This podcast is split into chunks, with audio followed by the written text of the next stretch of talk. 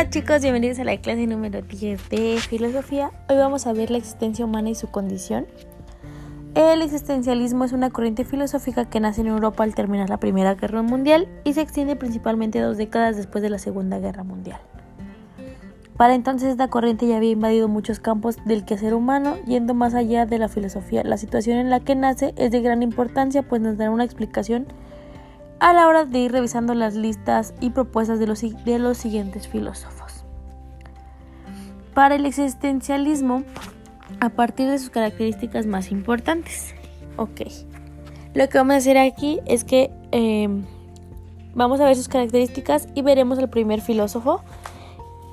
Eh, y van a escribir eh, una tabla igual del existencialismo y los filósofos que, que lo, lo procesaron o que hablaron de él. Entonces voy a leerles eh, sus características rápidamente y después vamos a platicar del primer filósofo.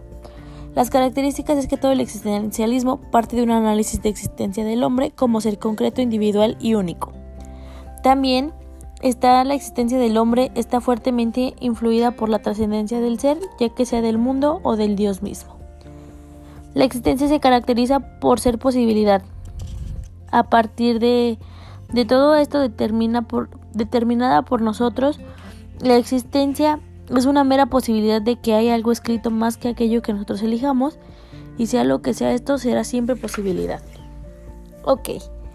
El, como decía el primer filósofo, es Schopenhauer. Para iniciar, es uno de los exponentes del existencialismo. Eh, es un filósofo alemán que se caracterizó por una enorme rivalidad con su compatriota Hegel Ambos eran maestros en la misma universidad y sus estudiantes preferían escuchar las lecciones de Hegel, mientras que Arthur solía, eh, solía estar semidesierta.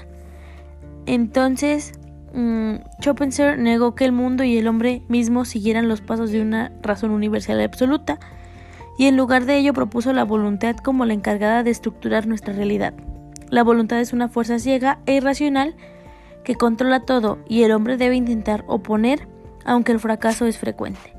Con una visión nace, con esta visión nace una primera visión centrada en el hombre como un ser individual más que la abstracta, noción de hombre.